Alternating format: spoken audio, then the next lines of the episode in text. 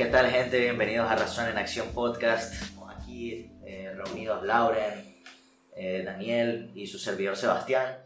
Y el día de hoy pues vamos a hablar acerca de un tema un tanto menos formal, bastante coloquial hasta cierto punto, pero que creo que puede servir para que ustedes simpaticen con nosotros y vean a la persona que hay detrás.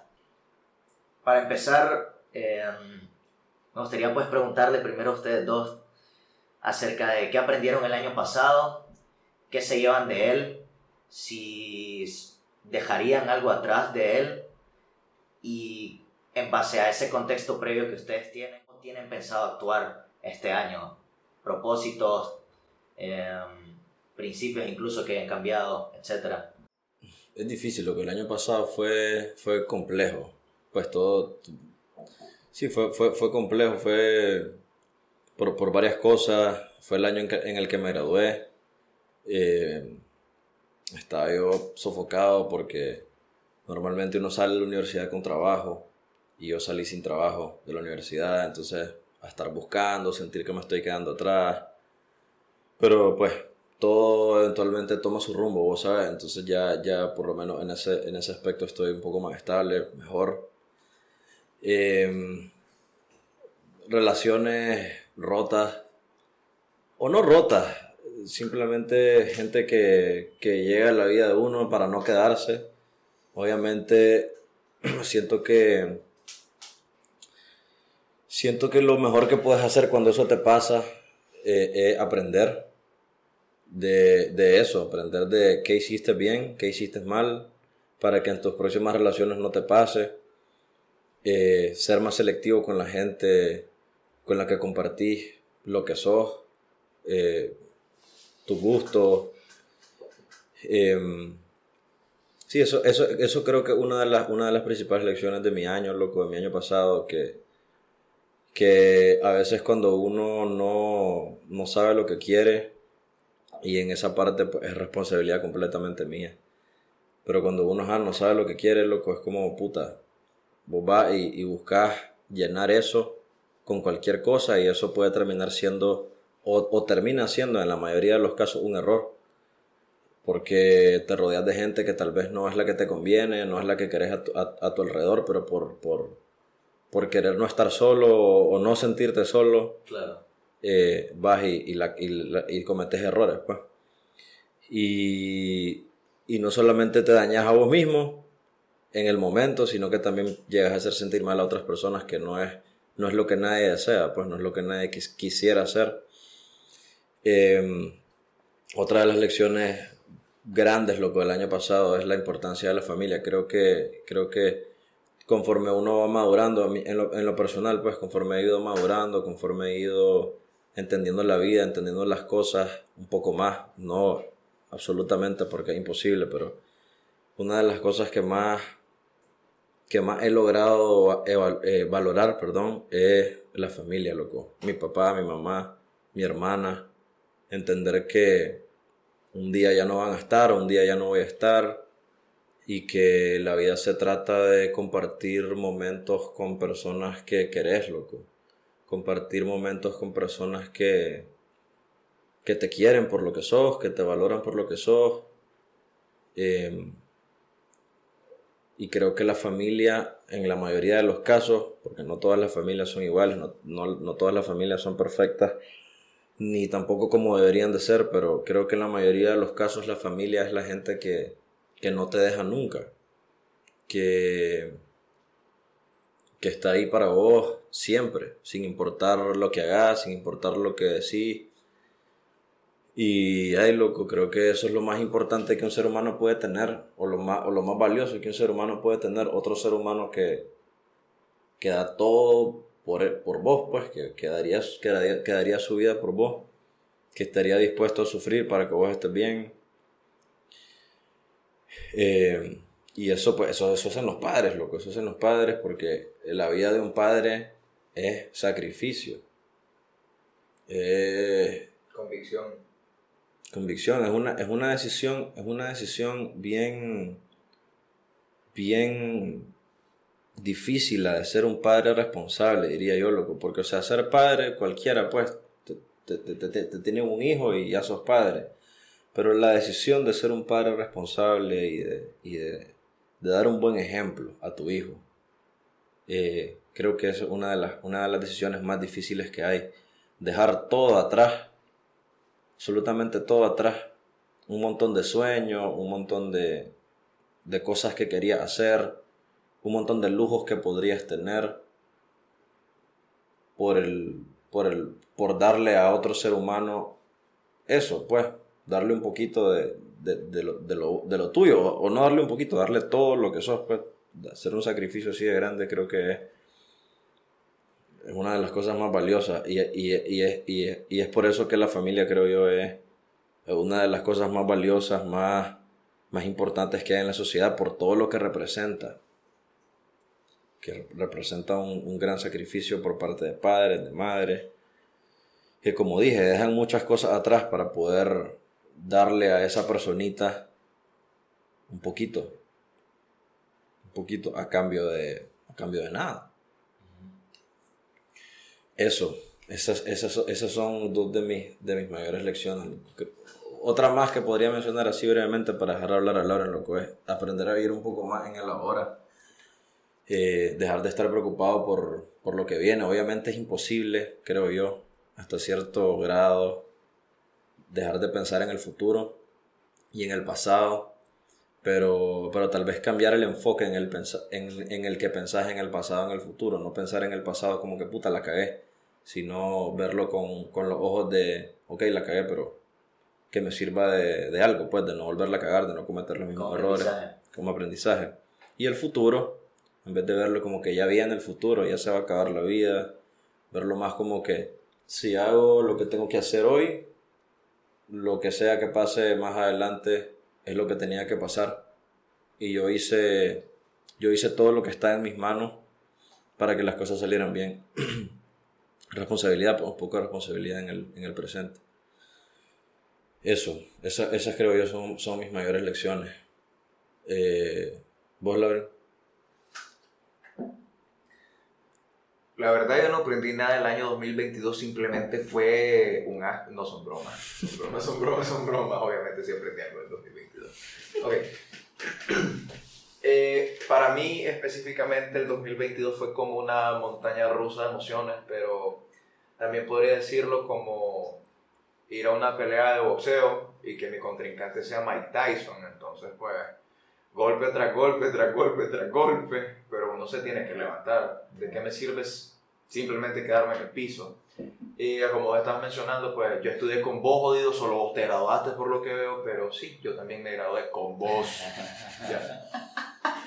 Hasta, pero, hicimos, hasta hicimos el proyecto final juntos y todo. Lloramos juntos, casi matamos a alguien Casi matamos a alguien juntos y toda verga. Sí. a, pues, a alguien, no, a muchos, alguien. A muchos, alguien de por medio. Pero, ¿qué fue lo que pasó en mi caso? Eh, pues, yo estaba trabajando desde hace una cantidad considerable de tiempo, entonces eh, ya tenía una cantidad de estrés considerable. No quiero menospreciar a quienes pues, no tienen trabajo mientras estudian, ni tipo podríamos altar a quienes trabajan estudian, en cada situación es diferente, pero por lo menos en mi caso fue hasta cierto punto más estrés de lo que yo consideraba de por sí. Eh, sí hubo, gente que se fue de mi vida de una manera un poco pues, abrupta, no me molesta en lo absoluto, pero el problema, y esto fue en una frase que encontré de Miguel de Unamuno, esto viene de la niebla, si vas a detenerte con cada perro que te salga a ladrar en el camino, nunca vas a llegar al final del camino. Entonces, ¿qué es lo que sucede? De que de nada me servía a mí, un ejemplo, torturarme de cosas, de cosas que habían pasado, de palabras que no dije, de acciones que no hice ¿De qué me sirve el hipotético si hubiera hecho esto, qué hubiera pasado? De nada. Simplemente voy a estar perdiendo mi tiempo y tal vez truncar mis sueños por arrepentirme de cosas que ya no van a suceder. Sí. Eh, a ver, ¿qué más? Eh, también 2022,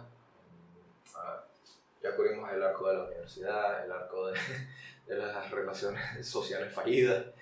Eh, mira, un approach muy divertido para la vida es ver todo como una serie, cada año como una temporada donde van vienen personajes, hay capítulos especiales. O- etc. de hecho, mira, no es lo más O sano. también verlo como un videojuego, o sea, cada cosa que tenés que hacer es una nueva misión y tenés misiones secundarias por encima de la misión principal, etc. Exacto, y es porque la vida no debería verse tan en serio como tal, ¿verdad? A ver, ¿de qué me sirve pasar los 365 días del año preocupado? ¿Qué voy a hacer en mi trabajo? ¿En qué me tengo que enfocar? ¿Qué más? Y nunca me tomo un día realmente para disfrutar o para divertirme. O dentro de mi propia rutina, romperla y simplemente hacer un chiste con alguien que estaba por ahí. Hablar con una amistad, hablar con mi familia de vez en cuando.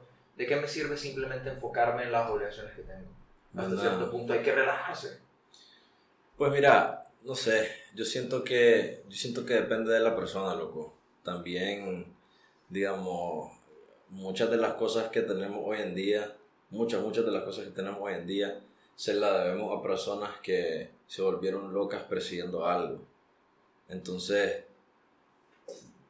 creo que, creo que el sentido de la vida depende de lo que, o sea, de, cada persona, del individuo. Eh, eh, porque cada situación es bien particular. O sea, si, si, te pones a, si te pones a pensar en las grandes mentes que hemos tenido, eh, ¿qué les vas a decir? Anda a pasar tiempo con tu familia o anda a pasar tiempo con tu hijo no sé, no estés trabajando y no, qué sé yo, no inventes el bombillo, no inventes el carro, no inventes el internet. O sea, ese tipo de, ese tipo de gente así de brillante que, que le dedicó su vida a perseguir algo y que nos cambió la vida a nosotros, pues, no sé, siento yo que, siento yo que si estás dedicado a, al progreso eh, y ese es el sentido de tu vida, pues está bien, hasta cierto punto, pues. Obviamente yo no, yo no podría, no podría porque primero no tengo las facultades, lo que creo, de, de o tal vez sí, no la, y no la, no la, no la he explotado, pero Boludo. Sí, exacto, exacto, es pereza. Pereza eh, y, y- y otras cosas, pues. No sé, eh, pero, pero yo, yo, digamos, yo no podría, yo no podría dejar de, de sentir que mi familia es importante. No podría dejar de, de pasar tiempo con la gente que quiero, pues, o alejarme de la gente que quiero, a menos que sea estrictamente necesario, o, o a menos que sea por un bien, por un bien mayor. Eh, pero, pero sí, yo no, yo no, yo considero que estar cerca de la familia y de los amigos es, es importante, pues, de, de, de alguna manera. Continuando sobre mi 2022. Eh, pues llegué a la misma reflexión eh, que vos por, la familia por lo de, con lo de la familia, de que no, yo no debería ser tan alejado de ellos, porque si bien es cierto, para no lidiar con mucho del estrés que me generaban varias cosas, varias situaciones, yo me refugié Ujú. pero no en mi familia, sino que simplemente me escapaba de la casa porque no quería lidiar con problemas que tal vez yo tenía No quería escuchar un consejo de mi papá porque yo siempre digo, yo lo puedo resolver solo. Ya, me gusta ser totalmente independiente. Pero el problema es que hasta qué punto te aislas, te aislas de la gente que realmente te puede ayudar. Que por tu propia soberbia no querrás aceptar ayuda, pese a que sí sabes que necesitas ayuda. Y pasé meses así. Y te voy a ser muy honesto, se siente horrible, loco. Una vez que ya lo reflexionás por un Sí, tiempo considerable. sí, sí, sí, claro, claro. Sentís que... ¿Qué es lo que sentí? No sé, te sentís como, como en mal agradecimiento, tal vez sería la palabra. Te sentís, te sentís como que puta, eh, lo único que quieren es ayudarme, yo no me dejo ayudar. Entonces es como, es como, es como, Inclusive te puedes llegar a sentir estúpido. Ajá, tonto, Ya, tonto. tonto. Yo, a mí me pasa eso, yo, yo, yo a veces siento que soy un gran mal agradecido. Eso es una de las, uno de los sentimientos negativos que más frecuentemente tengo porque tiendo a, tiendo a, a verle el lado negativo a las cosas, mucha, o sea, con mucha frecuencia.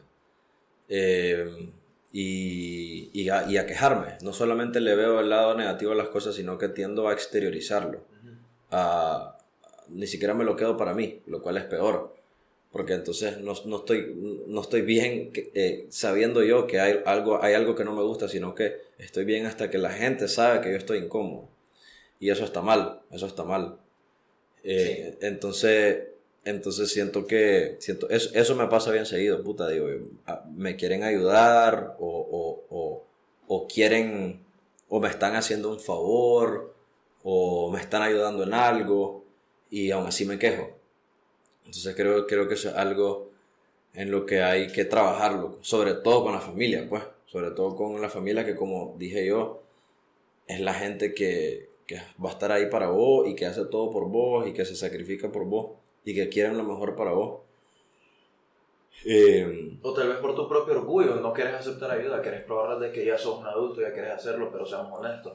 Hasta los adultos necesitan ayuda. correcto, hasta los adultos necesitan ayuda, todo el mundo, todo el mundo. Creo que por la propia naturaleza de nosotros, de, de ser seres sociales y de necesitar la interacción social, eso, eso creo que condiciona la necesidad de per se, la necesidad de Requerir ayuda, de socializar, ayuda, de dialogar las cosas. Exacto, exacto, exactamente. Bueno, Sebastián no nos ha contado de su año.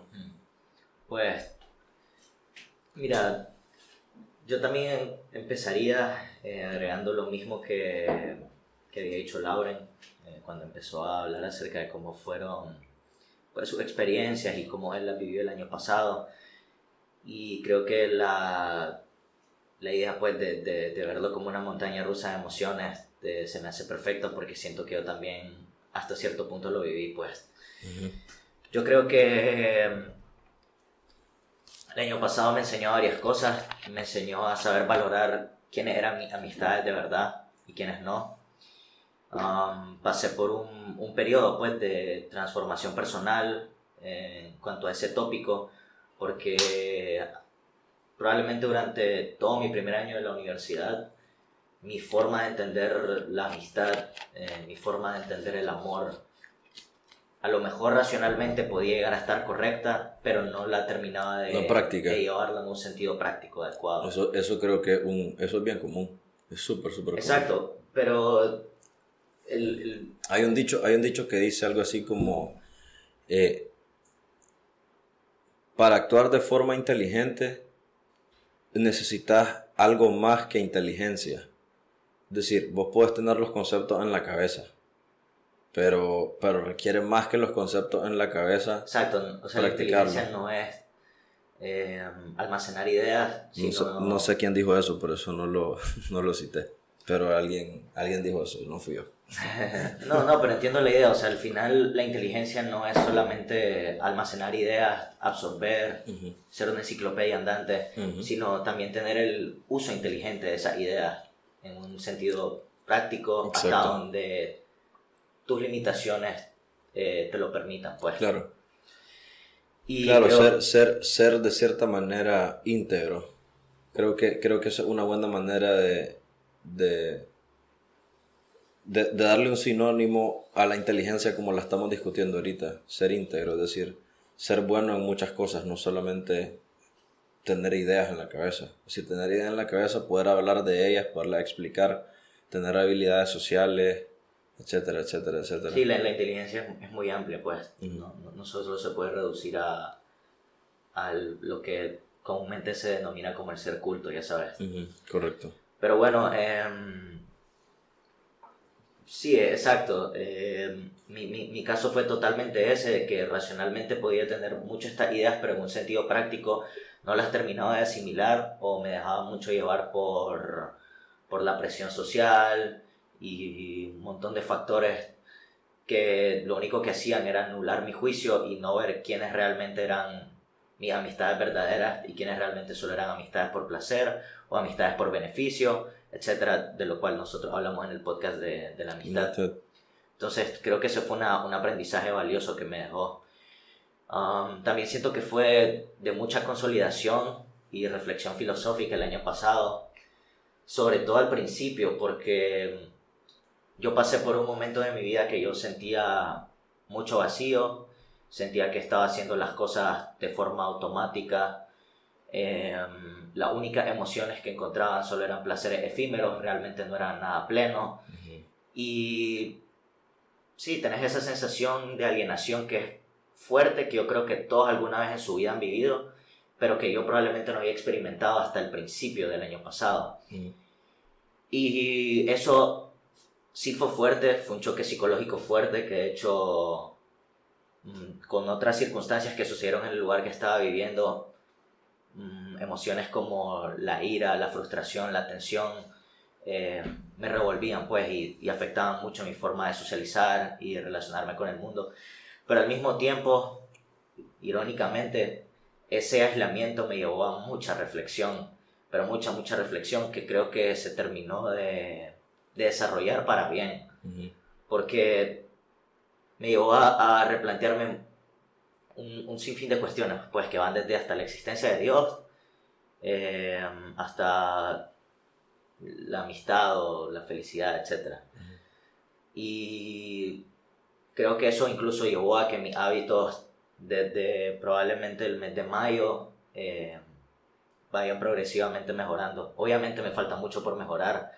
Creo que no estoy ni en el 50% de mejoría de lo que podría estar, pero, pero creo que ya voy dando los primeros pasos y creo que eso es algo positivo.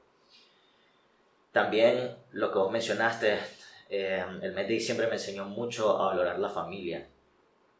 Yo pues solamente vivo con mi, con mi hermano y con mi mamá y la única familia pues que tengo aparte de ellos es mi papá y, y, otros dos hermanos chiquitos que tengo pues pero son bien pequeños entonces todavía no puedo socializar con ellos. Pero, es, más de, es más de cuidarlo y eso. Sí, efectivamente, no, no, no, es, el mismo tipo de interacción, pues tengo que esperar todavía un tiempo más. Pero así, mm, como convivir con mis abuelos, tíos, eso nunca ha sido algo común para mí desde que soy pequeño. O sea, previamente al COVID, pues eh, sí solía verlos más seguido porque había más viajes de por medio, entonces o yo iba allá o ellos venían acá. Pero pues ya llevaba mi tiempo, tenía como, no sé, pues a lo mejor mi año, año y medio sin verlos y muchas sensaciones que vivís con ellos las terminas olvidando. Racionalmente estás consciente de que están ahí y les das el valor eh, si tuvieras que hacer una escala, pero prácticamente mmm, se te olvida esas emociones que, que vos vivís en los momentos familiares, pues. Y lo bonito es cuando logras desarrollar una relación sana con tus familiares, porque cuando te, no solamente sos familiar, sino que te haces amigo de ese familiar, te llevas muchas lecciones de por medio, como el darte cuenta de lo que vos habías mencionado, de que al final los que van a poner la cara por uno siempre eh, van a ser ellos, por encima de cualquier otra persona, si vos desarrollas tener un, eh, tener un vínculo eh, con ellos también me hace reflexionar de otras cosas como la importancia que tiene la formación del individuo, la familia. Eh, vos también lo mencionaste, o sea, al final nosotros somos seres sociales. Gran parte de lo que somos nosotros, eh, exceptuando lo biológico y... Que también tiene que ver la familia. Que también tiene que ver la familia, exacto. Pero donde, donde más presencia hay, que es en el ámbito social, eh, gran parte de lo que somos nosotros eh, gracias a ellos, pues. Y no solamente a la familia, sino a incluso el propio sistema social en el que se vive, de cultura, de política, etc. Pero, pero el punto de la familia, sobre todo en la psique individual de una persona, creo que es, es algo totalmente fundamental e irreemplazable y al mismo tiempo que requiere una gran responsabilidad y que por eso es importante valorar, pues, que no solamente hay que asumirlo, eh, sino ponerse a reflexionar de ello. Correcto. Entonces yo diría que eso fue, como muy resumidamente, mis reflexiones del año pasado. Um, creo que también podríamos dar hincapié a qué objetivos tenemos este año. Yo personalmente creo que el único objetivo que tengo es mejorar como, como, como persona, cambiar muchas actitudes nocivas de mí mismo que sobre todo pues en los últimos meses he notado y que creo que ese es el primer paso, ¿verdad? A, dar ese cambio. También a ser un, bastante más reflexivo y dejarme llevar menos por placeres efímeros, que creo que siempre ha sido una batalla constante mía. Y esto no es, no es para decir de que no salgan de fiesta, no tengan momentos de ocio. Correcto, eso, es iba, eso iba a decir, eso iba a decir, se trata de encontrar un balance. Se trata de saber, exacto, se trata de saber encontrar un balance y no reducir tu vida a ese placer A eso. efímero porque te gusta mucho la sensación del momento, pero que al final a largo plazo no te va a llevar a, a, a- a nada. Eh, Es un problema eso, sí, porque es un problema eso porque la gente creo le hace falta la conciencia de lo que estamos diciendo. Es decir, la gente hace las cosas, les gusta, encuentran que les gusta hacer algo y como les gusta hacer algo lo siguen haciendo y lo siguen haciendo y lo siguen haciendo y lo siguen haciendo. Pero no se dan cuenta de que así como así como una droga que es adictiva, eh, así, así igual las actividades se convierten en cosas adictivas eh, porque al final pues hay reacciones dentro de nosotros que hacer ciertas actividades eh, pues provocan esas reacciones. Claro. y entonces uno se va uno se va haciendo adicto a ciertas cosas que no Claro, necesariamente son drogas. Digamos ir de fiesta te gusta porque pues eh, te pone feliz te pone en un estado de éxtasis Las redes sociales. las redes sociales el celular los videojuegos entonces creo que si vos no estás consciente de que de la naturaleza de que la naturaleza humana es ser adicto a algo buscar placer eh, es- siempre estás corriendo el riesgo de Yo, fíjate que no diría que sería algo intrínseco necesariamente. Los mecanismos eh, sociales llevan a que muchas carencias psicológicas que nosotros tengamos eh, se intenten remediar ya sea a través de sustancias o de actividades que te generen placer efímero. Ujú. Que eso es lo que habla el psicólogo canadiense Gabor Mate, que a mí me gusta bastante cómo trata el tema de las adicciones, que él habla de que es un fenómeno sociológico en muchos aspectos, pues. Y esto sucede porque en el desarrollo de, de la vida de una persona, uno por diferentes experiencias que haya tenido, incluso a lo mejor de pequeños, pequeños traumas que no has logrado sanar, ya sea por relaciones eh, con tus padres o incluso con profesores, etcétera, con un montón de cuestiones que, que, que suceden alrededor de tu vida, va, va generando eh, y provocando carencias emocionales en la persona. Entonces Sí, sí, la sí. persona busca esos medios y por eso se lo vuelven tan adictivos, porque ese medio lo que hace es Compensar. compensar. Correcto, Exacto. correcto, estoy completamente de acuerdo. Ok, ahora te hago, te hago esta pregunta. Analicemos la siguiente situación. Alguien que es adicto al trabajo. Adicto al trabajo. Que lo único que le gusta es trabajar. No, sí, sí, yo, yo Eh, de hecho viví una experiencia muy cercana con alguien hace poco. que- Así.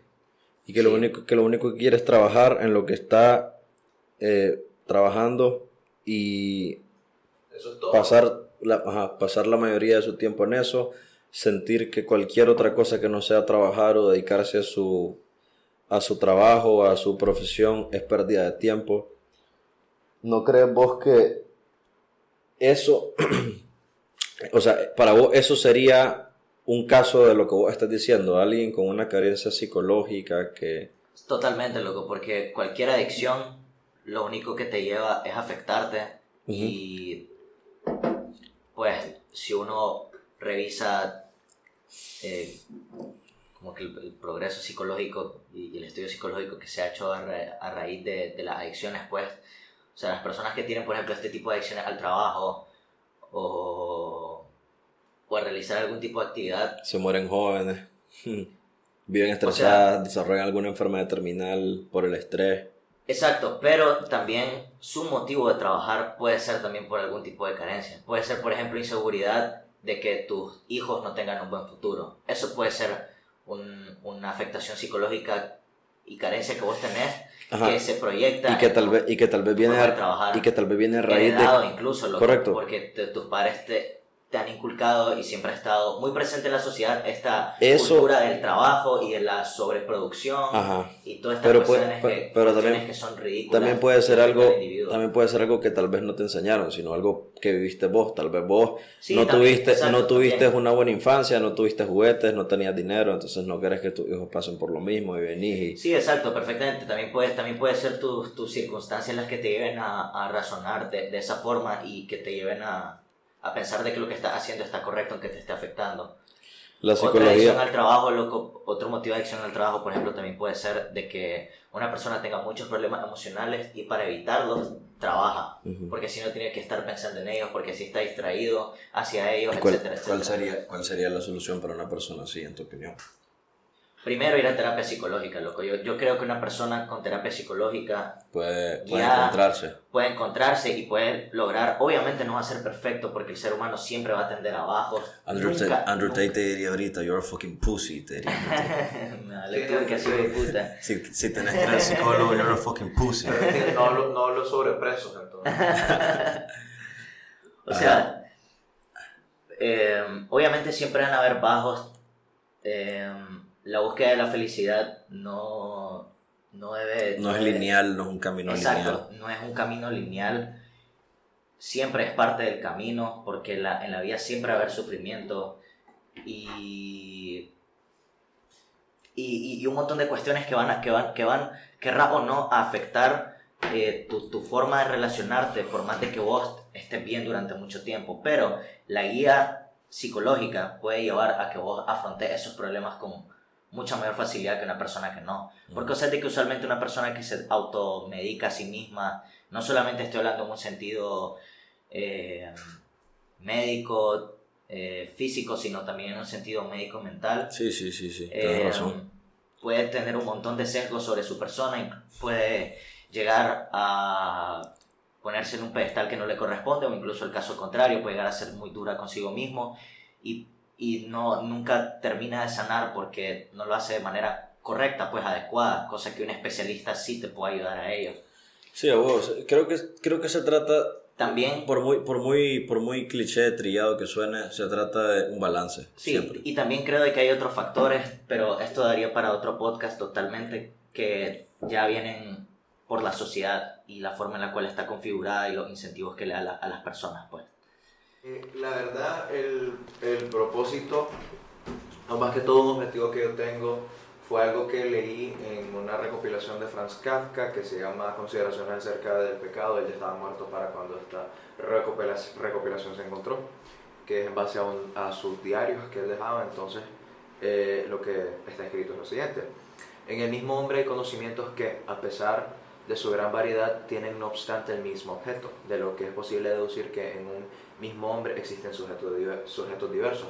Entonces, por lo menos desarrollar la capacidad de todas las cosas que yo ya comprendo y sé que me componen a mí, poder usarlas de mejor manera, poder enfocarme más en las cosas que realmente son importantes, pero a la vez como habíamos mencionado y los tres hemos mencionado hasta ahora, tanto familia y amigos deberían ser, no voy a llamar algo 100% prioritario, sino de que deberíamos dejar estas rutinas que tenemos, esto, este enfoque mayoritario simplemente sobreproducir, sobreproducir, sobreproducir y dedicarle un tiempo a la familia y amigos, que es lo ideal que deberíamos tener, un tiempo también para nosotros mismos. Sí, un balance, insisto. Yo, loco, pues, y hay em, aprender a ser más selectivo, más selectivo con la gente. Em, no, no sé, no cerrar la puerta a nadie, pero tampoco abrírsela muy fácil a nadie tampoco. Es decir, entender que la confianza se debe de ganar en las dos partes, no solamente una, y de que si una relación está, está hecha para ser sana y las dos personas están para que la relación sea sana, pues las cosas se van a ir dando de una forma natural. Em, pasar más tiempo con mi familia, creo que uno de mis objetivos es pasar más tiempo con mi familia, trabajar, trabajar duro en, en todos los proyectos que tengo para sacarlo adelante. Eh, y ya, eso. Tratar de encontrar un, límite a, a salir, a- a irme de fiesta y, y nada, loco, sentar cabeza, formalizarme, crecer, madurar.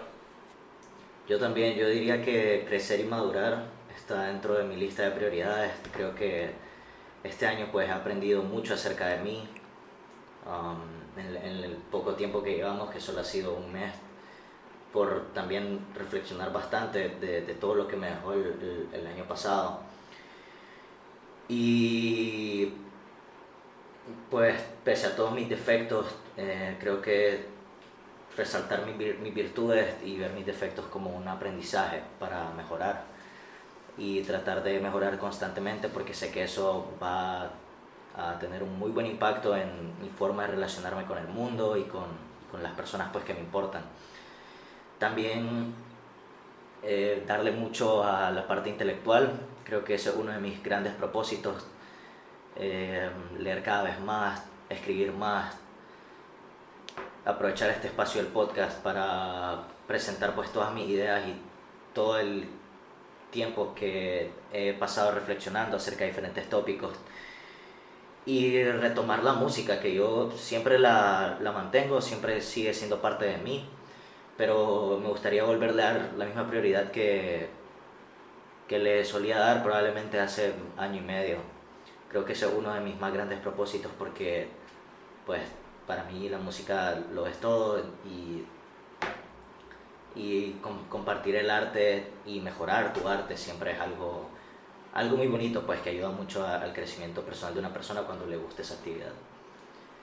Mm, lo mismo eh, que, vos dijiste, tratar de salirme de la rutina muchas veces para tener momentos eh, de ocio, pero que sean valiosos, como hablar con tus amistades acerca de cuestiones interesantes, desahogarte. Ah, ver una película. Ver, ver, ver una película. Leer un libro. Leer un libro. Ahora mixear, que nos gusta mixear. Mixear, actividades que, que, sean, que te llenen. Que te llenen y que te, y que te, que te Recomendación de película, Druk, actúa Matt Mikkelsen, búsquelo en Netflix. Bueno, movie. Bueno, pues entonces, ¿terminaste, Seps? Sí, yo, yo, yo diría que eso y eh, actuar en base a priorizar a la familia, lo, mismo eh, que, que, que, aprendí durante mi reflexión del año pasado, darle un lugar eh, más alto y actuar en pro de ellos siempre, de verlo como algo valioso que no solamente se quede en, en razones, sino en, en práctica. Sigan en nuestras redes, Razón en Acción Podcast en Instagram, es nuestra, cuenta, es nuestra cuenta principal en donde siempre estamos anunciando los capítulos eh, y, y, se pueden comunicar con nosotros por ahí si quieren mandarnos un mensaje o alguna opinión, ya sea estando de acuerdo o en contra, se aprecia. Eh, disponible en, en Spotify, Apple Podcasts y otras eh, plataformas de audio. Gracias por escucharnos. Nos vemos la próxima. Gracias.